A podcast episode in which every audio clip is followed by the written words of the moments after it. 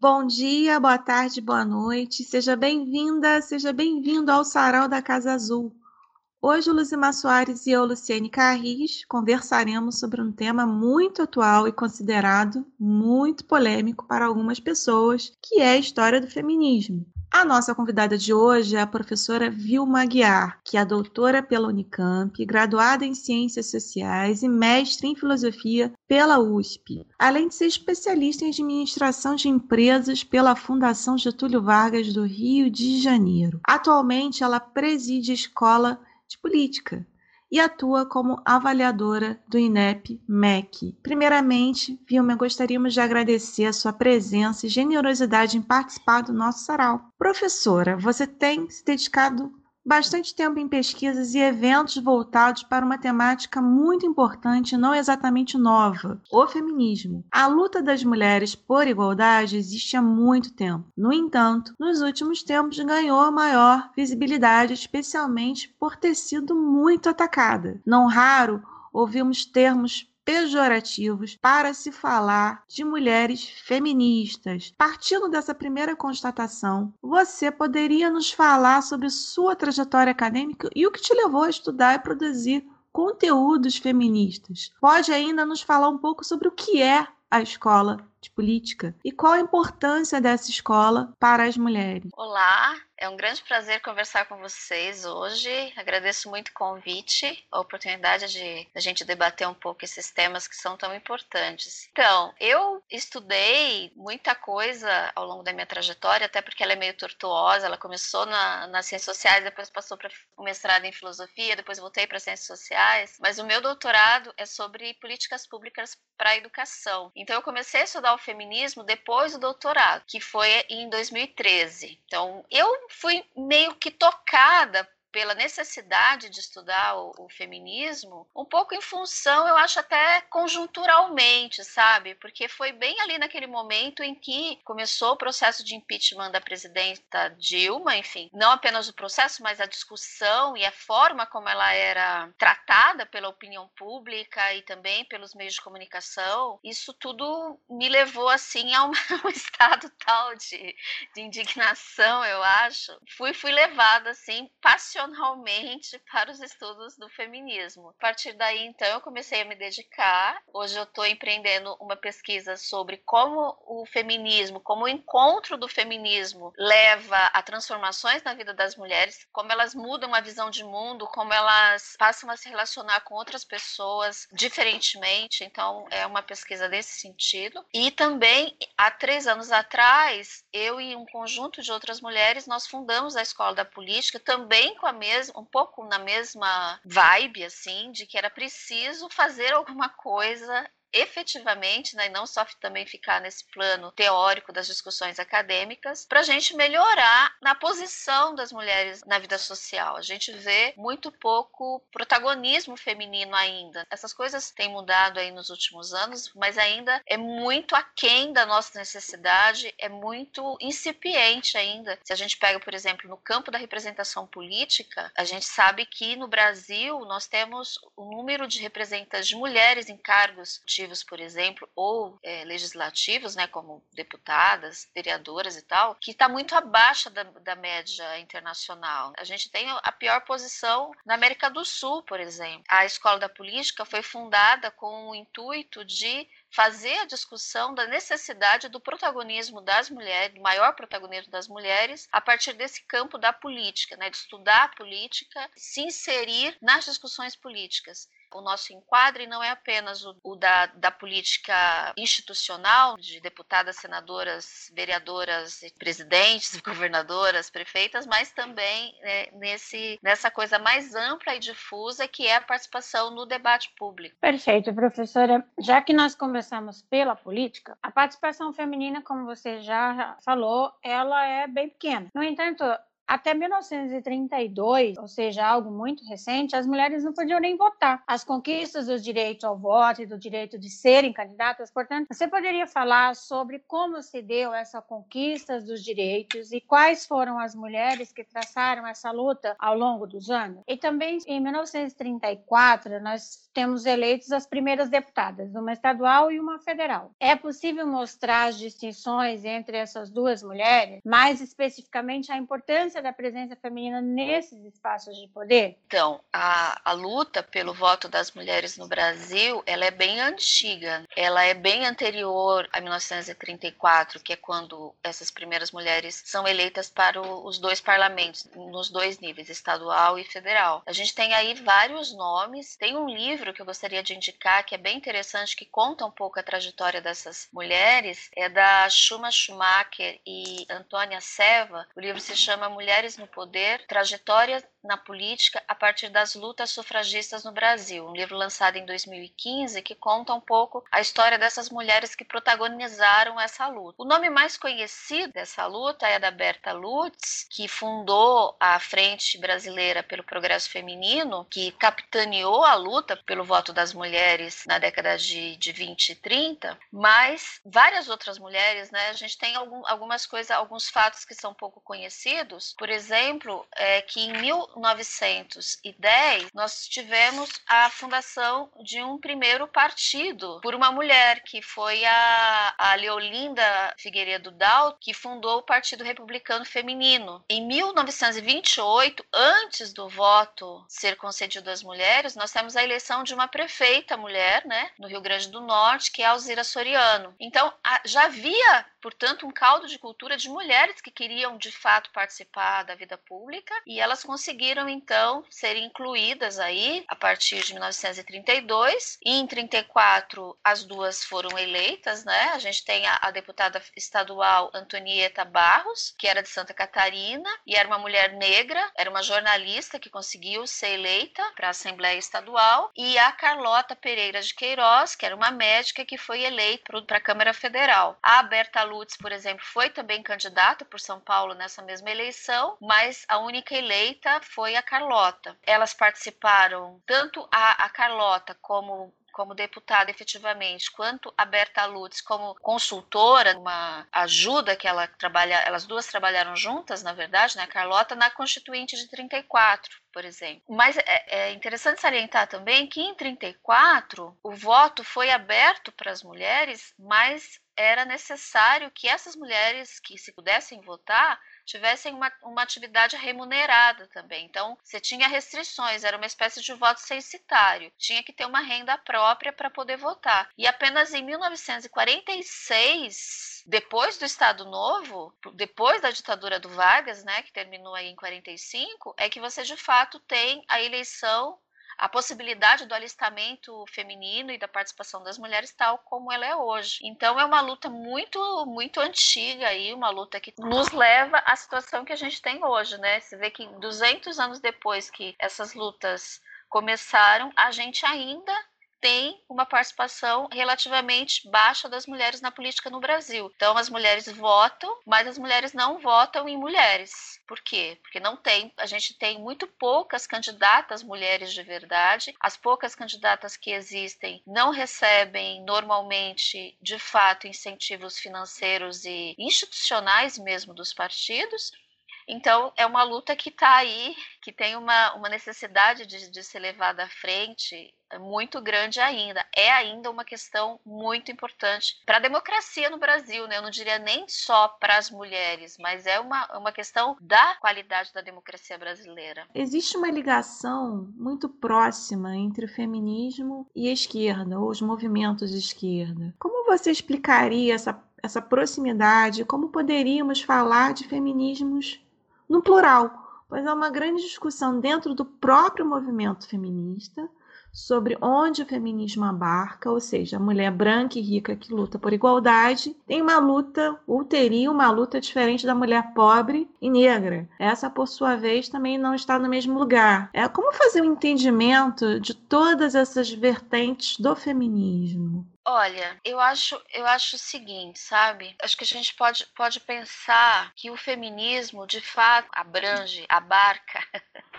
várias lutas, porque a gente sabe, a gente tem uma, uma tradição teórica já importante no feminismo, que é o feminismo interseccional, que vai justamente apontar que as mulheres sofrem opressões diferentemente, depende da sua posição social, né, a sua posição na classe social, depende de questões relacionadas à raça, depende de uma série de outras questões, né, da sua orientação sexual. As opressões não se dão da mesma maneira. Então isso fez com que, por exemplo, as mulheres negras percebessem num determinado momento que as bandeiras, digamos, do feminismo branco não as atingia, né? não as contemplava, melhor dizendo. Mas, por outro lado, eu também às vezes acho complicado a gente falar de feminismos no plural, pelo seguinte: tudo bem, quando a gente usa feminismos no plural para dizer que há, há diversas vertentes, há diversas poentes, digamos, da teoria feminista, ou que a luta política se dá às vezes com diferentes atores sociais, atrizes sociais, no caso, tudo bem, mas a gente eh, não pode.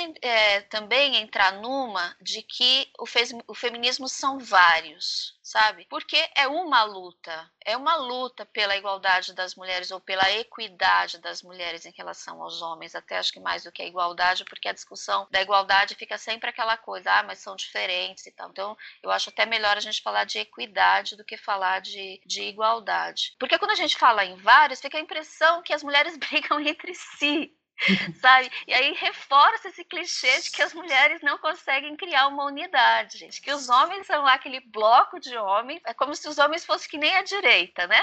Sempre se juntam, sabe muito bem qual é o seu interesse e se junta, né? A esquerda briga uma com a outra, uma vertente de X briga com a... e nunca consegue avançar muito um pouco por conta disso. Então eu acho que a gente precisa é, também é, chamar pela unidade da luta das mulheres. Claro que a gente precisa observar que existem essas desigualdades, é preciso que as mulheres brancas sejam, por exemplo, antirracistas. Hoje a gente sabe que não é suficiente ser não racista, é preciso que as pessoas sejam antirracistas, é preciso que a sociedade como um todo abarque a luta contra o racismo, por exemplo. E eu acho que da mesma maneira, temos diversas vertentes do feminismo, mas temos uma unidade do feminismo. Eu particularmente prefiro falar do feminismo. Ainda que eu acho que o feminismo negro, por exemplo, é muitíssimo importante. Se as feministas negras não chamassem atenção para o fato de que muitas das bandeiras das feministas brancas sequer fazem sentido para elas, provavelmente a gente teria avançado bem menos, né? Tem aquela aquela questão clássica de que as mulheres negras, quando é, se deparam com, com, uma das primeiras bandeiras do movimento feminista, que era precisamos trabalhar fora, né? Precisamos, mulheres têm que sair do âmbito doméstico da casa e ir para o mercado de trabalho, e as mulheres negras, bom, cara, a gente sempre trabalhou, né? Trabalhar fora, digamos, trabalhar fora do trabalho doméstico dentro da própria casa não é uma questão para as mulheres negras, né? Elas trabalham desde quando foram escravizadas, trabalhavam na lavoura, trabalhavam no cuidado das crianças, no cuidado da casa, etc. E de fato, quando a gente vê os indicadores sociais também, a gente percebe que as mulheres negras têm os piores indicadores. Elas ganham menos, elas estudam menos, elas sofrem mais violência, elas são muito mais mortas, né, na violência doméstica que as mulheres brancas. Até essa semana eu acabei de ver uma, uma pesquisa mostrando que nos últimos é, eh, 10 anos o das mulheres negras aumentou. Então, existe uma especificidade para alguns grupos sociais, da mesma maneira que para pessoas que têm orientações sexuais é, não hegemônicas, não são hétero, pessoas que, que são trans ou pessoas que são homossexuais. Essas pessoas também sofrem muito mais que as mulheres mulheres brancas. Mas a gente não pode nunca perder de vista essa questão da, da unidade da luta, eu acho. Por outro lado, pegando a primeiro, o primeiro aspecto lá da sua pergunta, de por que, que o feminismo é normalmente ligado aos movimentos de esquerda. Na verdade, o primeiro feminismo é um feminismo liberal, porque, por exemplo, a demanda pelo voto, ou mesmo a demanda pela maior participação das mulheres na política, na política institucional, etc., são demandas liberais. É o movimento feminista mais, digamos, mais, mais aceito, mais corrente, é o feminismo liberal. É o, movimento, é o, é o feminismo, por exemplo, das, da, sei lá, das revistas femininas. É o feminismo que quer, por exemplo, que as mulheres se empoderem nas empresas, que fazem par, façam parte dos conselhos administrativos das empresas, que sejam presidente das empresas. Esse é um feminismo liberal, que pede justamente isso, né? Dentro desse arcabouço do, do, do nosso sistema democrata capitalista, a gente quer que as mulheres sejam igualadas aos homens, tenham as mesmas condições que, que, que os homens de carreira, etc, etc. O feminismo, eu acho que essencialmente pode ser considerado como movimento de esquerda por, por conta de outras questões, por exemplo. A direita, tradicionalmente, é ligada mais à manutenção do, do status quo. Os conservadores não querem mudanças, eles querem uma estabilização das coisas tal como elas são, das pessoas nas posições que elas já ocupam. E a esquerda pede o contrário, pede uma mudança, pede o um empoderamento de, de, de, de minorias, etc. As mulheres são uma minoria nesse sentido político. Elas são uma maioria demograficamente, mas elas são uma minoria política. Então é importante que, na minha opinião, o, o feminismo seja considerado essencialmente no seu âmago como movimento de esquerda, justamente por conta disso, porque ele quer mudar a situação de uma minoria política. Por outro lado, é preciso também dar mais ênfase para um feminismo que seja anticapitalista. Eu, particularmente, me filio a uma corrente, né, uma tendência do feminismo que é mais anticapitalista, porque é, é, essa situação que a gente tem é muito pouco reformável. As reformas elas, elas mudam muito pouco substancialmente a condição da, de vida que nós temos. Então, é, esse movimento feminista anticapitalista, por exemplo, está mais ligado aos partidos de esquerda, mas por outro, ou à esquerda, né, pensado mais globalmente. Mas a gente também tem uma esquerda liberal. A gente não tem só essa esquerda revolucionária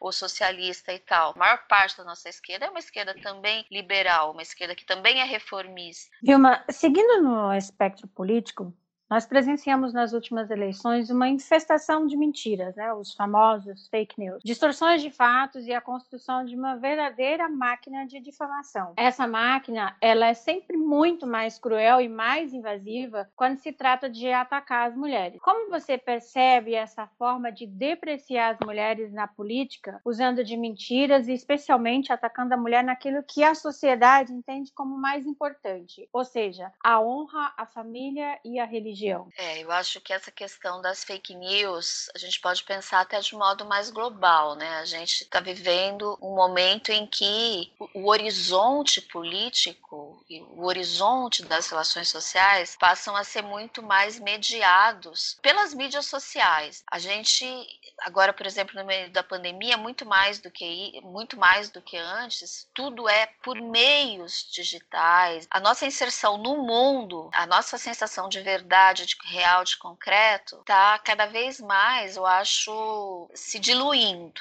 A gente tem pesquisas que mostram, por exemplo, que as pessoas, mesmo quando elas sabem que a notícia é falsa, elas aderem à notícia. Muitas vezes elas transmitem em grupos de WhatsApp coisas que elas sabem que são falsas. Não é apenas essa ideia de que a pessoa acreditou ingenuamente numa coisa falsa. Não, ela sabe que é falsa, mas ela não se importa que seja falsa, desde que aquilo de alguma maneira lhe corrobore com uma verdade que ela já tenha para si mesma. Então, as fake news, elas passaram a ser de certo modo um, um instrumento de criar posições políticas e posições ideológicas no mundo real e no mundo virtual também, né? Eu acho que dificilmente esses, esses movimentos, por exemplo, que tentam controlar as fake news, que são muito importantes, né? O Twitter derrubando páginas de robôs que transmitem notícias falsas, aquele aquele movimento no Twitter também, ai, agora eu não vou lembrar exatamente o nome, mas aquela página que denuncia canais de ódio como propaganda, recebendo dinheiro de propaganda, etc. Denuncia isso para as marcas que fazem a patrocínio, né? Porque dão dinheiro no final das contas. Mas apesar disso, eu acho que a gente vai conviver com elas cada vez mais, porque esse limiar do que é verdade, do que não é verdade, vai ser cada vez mais difícil de, de ser estabelecido. Eu acho que é um desses cenários distópicos que a gente que a gente vê por aí no horizonte, mas eu acho que de fato é uma coisa que a gente vai ter que aprender a conviver. E a gente sabe também que a luta das mulheres por um lugar ao sol, né, para a gente dizer assim poeticamente, dizer, essa luta política, essa luta social de maior protagonismo maior reconhecimento, maior respeito, é uma luta que se dá contra o establishment. E, e não só o establishment pensado em os grandes senhores do engenho, não é só os homens poderosos de gravata de Brasília, mas é também contra o homem que está ali do seu lado, de certo modo. É, na, é no interior da sociedade que, a, que, o, que o patriarcado se estabelece. É, na, é no interior das relações sociais. Eu sempre uso como exemplo a questão política porque ela é mais evidente, mas o mesmo raciocínio acho que se pode se empregar para outros domínios. Então, o meu exemplo é sempre assim. Quantas cadeiras tem lá no parlamento? Tem X, 530, me parece, 570 eu sempre erro, 570, 583, uma coisa assim, 500 e tralalá. O fato é que só tem essas. Essas cadeiras não são assim ilimitadas, os lugares não são ilimitados. Então o que acontece? Para que uma mulher seja eleita, é preciso que um homem não seja eleito. É preciso que um lugar seja perdido. Então, os espaços de poder de protagonismo são reduzidos. Eles não são infinitos, não tem uma elasticidade nisso. Então, a gente pode falar que, bom, é uma luta bonita pela igualdade, não sei o quê. É, mas é preciso que haja um lado que perca poder, perca espaço, perca dinheiro. Também o dinheiro também, né, é, é uma coisa importante. E portanto, se é uma luta difícil, porque significa que pessoas vão perder lugar de poder, e, e, às vezes esse lugar de poder é simplesmente é, é, quem fala mais alto, por exemplo, na sala de aula, não é só lá em Brasília. Um professor, por exemplo, vai ouvir uma menina falando da mesma maneira que um menino fala quando ele faz uma pergunta. Eu tenho amigos, por exemplo, é que juram de pé junto, que já que testemunham em sala de aula que os professores dão notas maiores para os meninos, independentemente do, do desempenho deles. Tem no inconsciente inconsciente coletivo a ideia de que o, o, homem é mais articulado, de que o homem pode, tem mais capacidade argumentativa. Mas é, o que eu quero dizer, finalmente, é que se essa luta é tão difícil, o pessoal que está que tá perdendo usa de qualquer arma. Não tem uma ética nessa luta. Por mais que, que possa dizer, não, é uma luta pela igualdade, por uma sociedade mais justa. No fundo, a sua estrutura é uma luta por espaço de poder, o pessoal usa de qualquer de qualquer arma, pelas armas mais baixas, fazendo exatamente isso que a, a Luzmar falou. É exatamente isso, assim. As mulheres são mais vítimas de fake news e vai, vai tocar lá onde? Vai tocar na honra, vai tocar naquilo que é mais caro para as pessoas mulheres expostas, por exemplo, com vídeos que mostram a sua intimidade. A mulher muitas vezes usa aquilo da confiança que ela tem na relação com o parceiro e depois o parceiro a expõe publicamente. A Dilma foi um exemplo, o mandato da Dilma e o processo de impeachment da Dilma foi um exemplo muito forte eh, de como as mulheres são tratadas no espaço público. Eu vejo homens fazendo comentários nas redes sociais. Ah, mas a saudação à mandioca, sabe? Ah, estocar vem. Assim, como absurdos como o que a Dilma falava, o Bolsonaro não fala. E, e, são pessoas civilizadas, teoricamente, pessoas que eu conheço, sabe? Falando esse tipo de coisa. Essa questão de, de, de colocar sempre a mulher numa, numa posição em que é, a inferioridade, a subalternidade é tamanha que só para ela se desvencilhar disso já leva, já consome uma energia tamanha que não sobra energia para fazer outras coisas. Seguindo o gancho dessa última sua fala, né, a gente percebe que socialmente a mulher é vista como uma espécie de objeto do homem. É uma construção histórica, né? Até. É, está tão enraizado que a mulher pertence ao homem que ela é normalmente muito cobrada se não tem um homem ao seu lado. Geralmente espera-se que a mulher case, tenha família e crie seus filhos. Tivemos avanços, por exemplo, na guarda compartilhada, porém é muito comum que se pergunte onde está a mãe dessa criança quando se percebe uma criança aprontando. Da mesma maneira, quando alguém precisa parar de trabalhar para cuidar dos filhos, normalmente é a mulher que faz isso. Além disso, estudos apontam que a mulher trabalha muito mais do que o homem. Aqui estamos falando das tarefas domésticas, se fala-se de uma dupla, tripla jornada.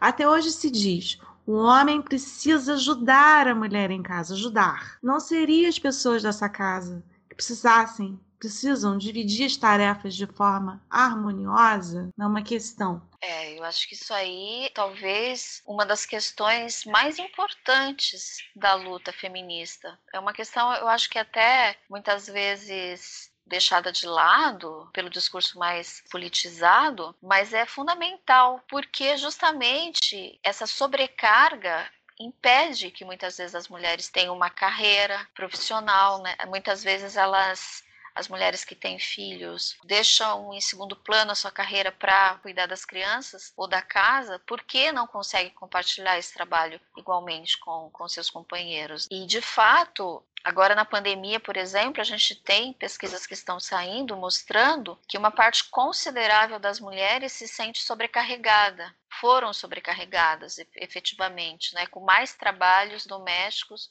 com mais trabalhos de cuidado, muitas vezes juntando isso com a necessidade de fazer uma espécie de ser uma espécie de substituto também da escola. Então, além de tudo, ainda tem esse trabalho da educação formal, de, de acompanhar as aulas e fazer uma parte do trabalho que os professores e professoras faziam ou fazem ainda, né, nessas aulas online, quando tem, no caso das pessoas que das crianças que estudam em escolas públicas às vezes simplesmente não tem nada também. Enfim, mas eu acho uma questão fundamental. Mas também é a questão também uma das mais difíceis, porque aí sim, todo pressupostos, né, todas as premissas do, do patriarcado estão colocadas ali. É uhum. justamente essa ideia de que uma mulher só é uma mulher completa se ela tiver marido e filhos, ela só é uma boa mulher se ela for uma boa mãe. Uma boa mãe quer dizer, se o filho chora, a culpa é dela. Se não tá, se não é bem educado, a culpa é dela, ela que é responsável. Ela pode estar tá no meio de um jantar, se o filho faz alguma coisa, se espera, como você disse, que ela atenda ao filho. É, é uma das questões fundamentais e também uma das mais difíceis, porque também passa pelas relações pessoais. Eu já tive várias colegas, por exemplo, amigas falando: olha, o meu marido ajuda, o meu marido não divide. E outras pessoas vendo meu marido ajudar, acham que ele é o melhor homem do mundo, porque ele está lavando a louça. Todo o trabalho, por exemplo, de planejamento que envolve a administração de uma casa, né, para que as coisas funcionem, que é um trabalho intelectual, Vamos fazer a compra, então precisa, tem que saber com muita antecedência o que é preciso comprar, é, tem que pintar a parede, tem que fazer conta para ver se dá, se não dá, tem que contratar a pessoa, depois tem que. É, tudo isso fica a cargo da mulher e isso tudo nem é contado. E muitas vezes essa, essa discussão no interior das casas, né, dos lares, das relações, sobre como dividir esse trabalho, isso gera uma sobrecarga emocional ainda para as mulheres. Então, além dessas jornadas todas, ela ainda tem que ter a jornada da educação sentimental do seu marido, né? Para ele, ele ser mais solidário, para ele perceber que, que no âmbito doméstico as responsabilidades são conjuntas. Então, às vezes, as pessoas de fato desistem. Eu tenho amigas feministas, mulheres que fazem teoria feminista e que admitem que no interior da sua casa não divide as tarefas. Então, isso realmente é uma coisa. O que elas fazem para se defender disso é educar os filhos quando elas têm filhos, para que eles, na geração deles, possam ser diferentes. Porque muitas vezes homens de 50 anos não, não fazem, não, não tem como entrar na cabeça dele. Eu tenho amigos que é, uma, que é um assunto correlato, né? Mas não é a mesma coisa, mas amigos que não admitem que são machistas. Porque eu sou de esquerda, porque eu lavo a louça, porque eu acho que as mulheres são iguais aos homens, eu não sou machista. Só que, assim, você vê no, no 20 comentários que o cara fala na última, fez na última hora, 10 são machistas. Mas, de fato, é uma, é uma questão importante, mas muito complicada. Vilma, estatisticamente, as mulheres estudam mais do que os homens. Então, como você percebe a desigualdade entre homens e mulheres em postos de comando? Isso na esfera pública e privada. Né? Como poderíamos mudar esse panorama? Qual seria o papel do feminismo nesse campo? Como fazer uma, a sociedade entender que o feminismo não busca a opressão dos homens, mas a melhoria da humanidade? Como construir uma sociedade mais feminista? A pergunta de um milhão de dólares. Porque, de fato, né? Assim, eu sempre digo, brincando, evidentemente, mas que o feminismo precisa melhorar o seu RP, né? Precisa melhorar a forma como se relaciona com a opinião pública, da forma como a gente se apresenta para a opinião pública. Porque, de fato, a luta das mulheres é uma luta social que, que impacta todo mundo. Todo mundo vai viver melhor se, se, se formos mais equitativos, os homens vão poder chorar, vão poder se emocionar, vão poder ter uma educação sentimental muito mais interessante, vão viver uma vida mais plena, sem ter que fazer esse papel de alfa de, de, de, macho alfa ridículo que muitos acabam tendo que fazer por conta dessa estrutura toda. E, no entanto, a gente sabe que as feministas são vistas da forma como são vistas. Um bando de mulher louca que quer coisa que é contra a família, Deus e, e o mundo, né? A religião e tudo isso. Eu acho que a gente precisa avançar na luta porque eu também acho que as coisas só mudam pela luta. Eu não sou daquelas pessoas que acreditam que é pela educação. Tem muita gente que acha que tudo vai mudar com educação. Eu acho que não. Acho que a educação ajuda, mas é a luta política que realmente muda as coisas. Justamente porque, como é uma luta mesmo política, não é só uma questão de, de valores, é pela luta política. Então, mais mulheres precisam se engajar nessa luta e melhorar o, o, o, RP, né? A gente precisa falar mais com as pessoas sobre o feminismo e, e a gente precisa mostrar para as mulheres que elas são feminismas, feministas mesmo sem saberem. Você sabe que a gente teve uma experiência aqui no ano passado de uma das palestras, que, de um dos eventos que foram organizados pela Escola da Política, em que nós chamamos é, algumas mulheres negras para falar sobre o feminismo negro. E foi muito interessante porque são mulheres absolutamente feministas, que a gente conhecia pelas, pela inserção delas nas redes sociais e tal, elas foram indicadas pela Frente Feminista de Curitiba para falar. Duas dentre elas já começaram a fala falando: Bom, eu não sou feminista. Aí quando terminou, eu falei: Cara, você faz feminista que eu. As duas. Então, assim, tem um posicionamento na sua vida, na sua, no seu trabalho, na sua luta política, que é super feminista, mas ela tem dificuldade de se reconhecer como feminista. Ela acha que se reconhecer como feminista é se aliar a alguma coisa que ela não quer. No caso dela, tinha uma passagem pela religião, as duas eram evangélicas, então o feminismo às vezes é um pouco demonizado, então elas não se reconheciam por causa disso naquele caso específico. Mas, mas é isso, eu acho que pela luta, por cerrar fileiras nessa luta, por conversar com as pessoas e dizer, cara, feminismo é equidade entre homens e mulheres e muito pouca gente é contra isso, assim, pelo menos no discurso, né? Claro que na hora de dividir ali o lote a coisa fica um pouco mais complicada, mas no discurso pouca gente é contra. Bom, então a gente tem que aproveitar disso, desse lugar que a gente já tem em comum para dizer, bom, se, se isso é legal, vamos transformar isso em realidade. É, perfeito. A gente está se caminhando para a última questão, talvez. Pode ser que, se, que apareça outras.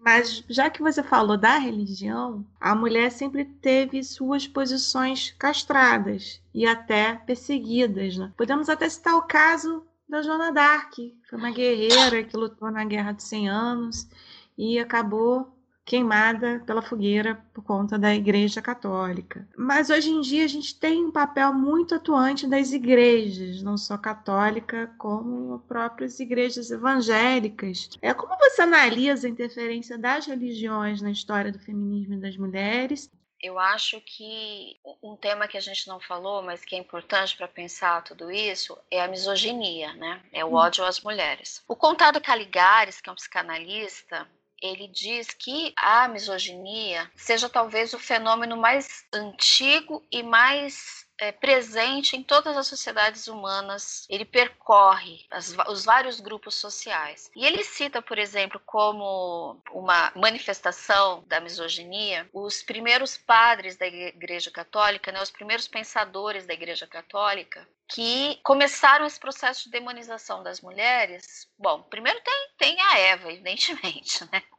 A Eva já é assim, né? Estamos, somos seres degradados por causa da Eva, já está lá na Bíblia, né? Se a Eva não fosse não ficasse de treta lá com a serpente e depois ainda levasse o Adão para o mau caminho, a gente estaria no paraíso até hoje, nus, vivendo em harmonia com a natureza, sendo filhos de Deus, os filhos diletos de Deus. Mas ele, em relação aos padres, ele diz o seguinte: os padres, eles faziam aquelas cerimônias, ou enfim, mais do que isso, né? Ai, me, me, me fugiu agora a palavra, mas você tem um, um modo de vida muito, muito do autocontrole para afastar todas as tentações do seu horizonte. Então, os caras jejuam, os caras rezam, os caras cantam e tal, tudo para deixar as tentações de lado. Os caras iam dormir e tinham sonhos eróticos, né? Culpa de quem? Só podia ser das mulheres, porque o cara tá fazendo a parte dele, né? O cara tá ali né, numa, numa rotina, numa disciplina muito, muito séria para afastar esses pensamentos da cabeça dele e eles ainda assim né, se infiltram.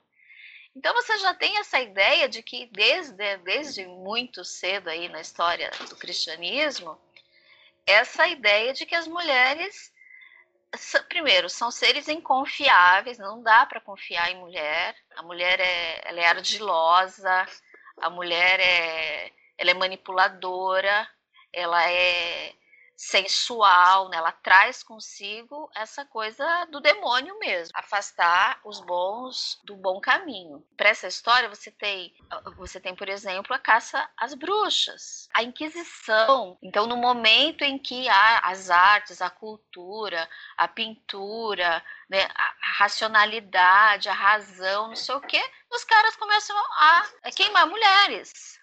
Então, assim, por isso que eu falo, a luta é sangrenta. Queimava as pessoas vivas. Quem? Mulheres que tinham algum tipo de saber, mulheres que tinham algum tipo de rebeldia, mulheres que não cumpriam esse script que estava previsto para elas. Como lidar com isso? Queimando mesmo, exterminando em praça pública para ficar de exemplo. Esse, esse caráter exemplar da queima das bruxas é muito importante também. A religião por exemplo, no Brasil nós temos a questão dos evangélicos, né? E, todo a, e toda a importância que a religião evangélica está tomando. Hoje, os evangélicos já representam quase 30% da população e a previsão de que em 20 anos eles vão ultrapassar os católicos, né, em número de praticantes. E é uma religião muito conservadora do ponto de vista do papel das mulheres. Então, de fato, a gente tem aí um, um desafio que é justamente compreender melhor o que são essas religiões, porque eu também acho que, tá, que há uma, uma má compreensão ainda muito, muito grande em relação a elas.